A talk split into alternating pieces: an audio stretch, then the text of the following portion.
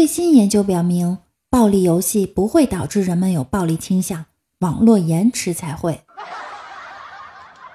红鲤鱼，绿鲤鱼，红鲤鱼不理绿鲤鱼，红鲤鱼，绿鲤鱼，红鲤鱼不理绿鲤鱼。伦敦马年买了个人参送妈妈，外国人不喝威士忌。Hello，大家晚上好，欢迎来到万事屋。看到两个男生在学校门口打架，一个身材高大的男生站着不动，任凭一个身材瘦小的男生拳打脚踢。我好奇地问：“那是谁呀？这么大个儿打不过一个小不点儿？”知情者说：“那个高的是老师的儿子，那个小的是校长的儿子。”弟弟看到两只狗在干那个事儿，便问姐姐他们在做什么。姐姐不好意思地回答。他们在打架，旁边的男生大笑，姐姐怒道：“笑什么笑？想打架啊？”十分羡慕东北人打游戏撕逼只用四个字儿：“你开语音。”我有一个朋友，曾经打游戏的时候和一家伙骂上了，对方报姓名、地址和电话跟他约架。后来他心想：算了，不跟他一般见识，不理他了。游戏又重开了一局。没想到现在的人火气这么大，又有人骂他。这次不能忍了，他主动约架，把之前那家伙的地址和电话报了上去。在饭店里，一桌台湾人和一桌东北人吵起来了。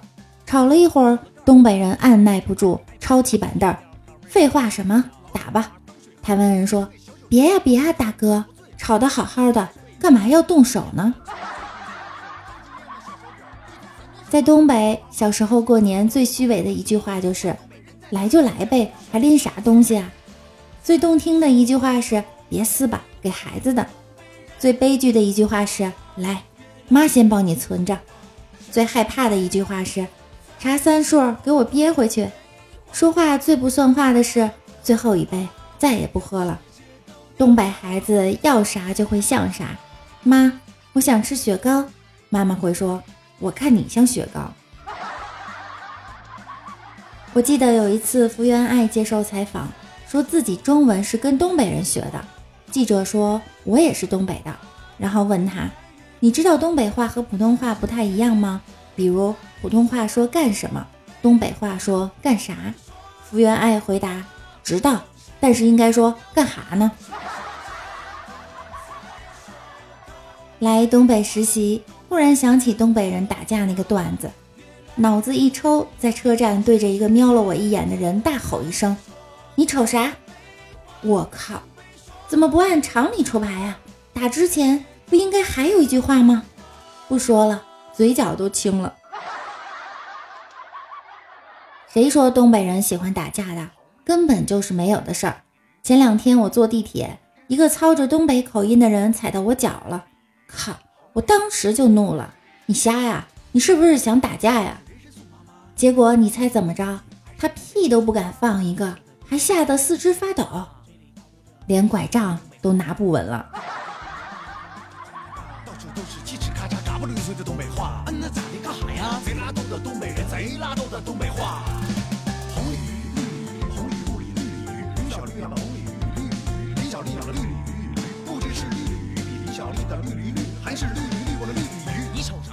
忽然发现现在流行微信互喷群，让六六震惊的是，骂人骂出了新高度，居然还秀了一段 B-box，大家来感受一下。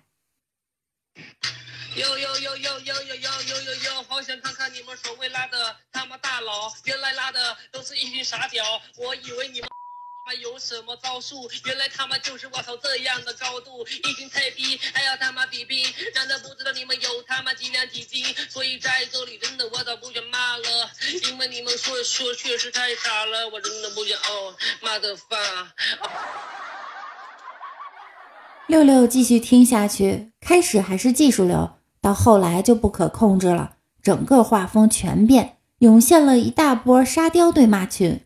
例如民谣嘻哈互骂群，刷抖音的不刷抖音的对骂群，香菜最好吃和香菜最恶心对骂群，没有主题的对骂群，苏菲护舒宝对骂群，单身狗对骂情侣狗，麦当劳对骂肯德基，真是天下之大，无奇不有啊！分分钟消息九十加，一时间不知道该点进哪个群了。群里不光是污言秽语的骂词，更有厉害的是一些文化人，例如苹果、小米、华为对骂群里有个微友是这样说的：每次都说小米傻十三，结果你们各家开发布会。都得给人请出来说事儿。每次都说华为傻十三，结果人家到现在一个高通芯片没用过，横扫全球，碾压各位八四五。每次都说 OPPO 傻十三，结果人家玩美颜，玩到你喜欢的姑娘和喜欢你的姑娘都在用 OPPO。每次都说 vivo 傻十三，结果屏下指纹和全面屏喊了一年了，真正先做出来的只有 vivo。群里个个是人才，没点才艺都不敢开口骂人，还出了按身份骂人的规矩。会 B-box 和 rap 的，请优先骂人，然后是绕口令和肺活量选手，最后是大嗓门和 NMB 选手。最牛的要数盲人哑巴对骂群、虎坛对骂群和哈哈哈对骂群。看到这儿，我还真的觉得挺奇怪。来，大家感受一下。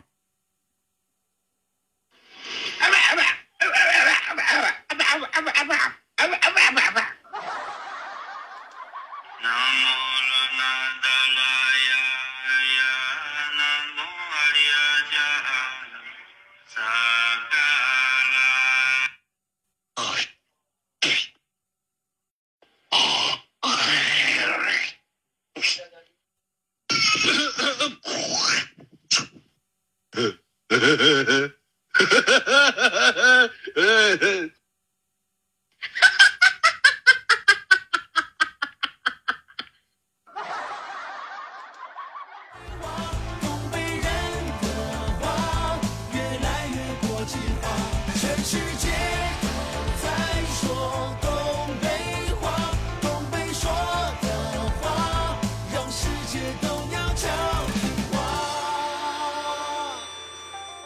过，微信怎么能眼睁睁地看着这些影响不好的微信群呢？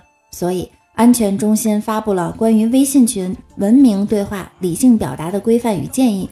互喷的朋友们，且骂且珍惜吧。六六也要提醒并建议大家进行文明对话、理性沟通，构建文明有序的网络群体空间。好了，今天的节目就到这儿了。喜欢我声音的朋友，可以在喜马拉雅主页搜索主播六六，并关注我的专辑《万事屋》。希望关注的朋友们体重越来越轻，身材越来越棒，人越来越好看，钱包越来越鼓，生活越来越好。好了，我们今天的节目就到这儿了，我们明天见，拜拜。